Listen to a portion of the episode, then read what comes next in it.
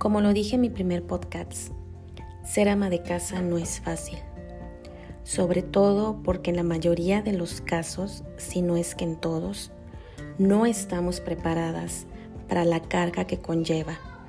Y es que son muchas cosas las que tenemos que abarcar. Y no solo es el trabajo de cuidar a los hijos y hacer todas las tareas de la casa, sino que ahora tenemos que trabajar. Y es que en la mayoría de los hogares la mujer también tiene que ir a trabajar, pero aún sigue con la responsabilidad de ser ama de casa. Y es algo muy pesado, cansado, frustrante, etc. Porque se llega del trabajo agotada y con ganas de solo dormir y no hacer nada en la casa. Pero tenemos que hacerlo porque somos responsables de eso. Y es que muchas veces nosotras mismas nos hacemos la vida cansada. Al no involucrar a los demás integrantes de la familia para que nos ayuden en los quehaceres de la casa. Y es que desde pequeños se les debe de enseñar a los hijos a colaborar en los quehaceres de la casa, porque cuando ya crecen es mucho más difícil que quieran ayudar. Y no solo los hijos, sino también nuestro esposo tiene que ayudar. Y sé que lo que digo parece difícil, pero sí se puede. Yo aún tengo niños pequeños, pero ya desde ahorita les enseño y los pongo a que recojan sus juguetes, a que cuando comen, si tiraron comida en la mesa, limpien, o si en algún momento del día llegan a tirar agua, leche, etcétera, algún líquido, lo limpien y lleven, por ejemplo, cuando terminan de comer su traste al fregadero, etc.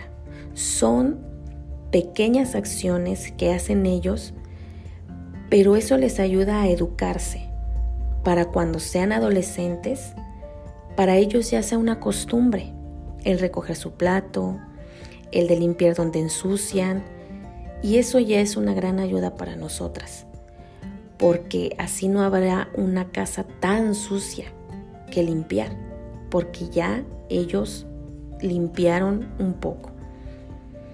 Y con nuestros esposos también podemos llegar a un acuerdo en donde se involucren los quehaceres de la casa. Yo en mi caso algunas veces le digo a mi esposo que me ayude a hacer la comida y ya por lo menos un día me olvido de hacer comida o también que coordine a los niños en que recojan sus juguetes, en que limpien donde ensuciaron, etc. Son pequeñas acciones en donde los integrantes de la familia se involucran también en los quehaceres de la casa. Y yo sé que la situación de cada familia es diferente, pero hay que buscar la manera de cómo aligerarnos la carga. Y es que muchas veces parece que nos estamos volviendo locas.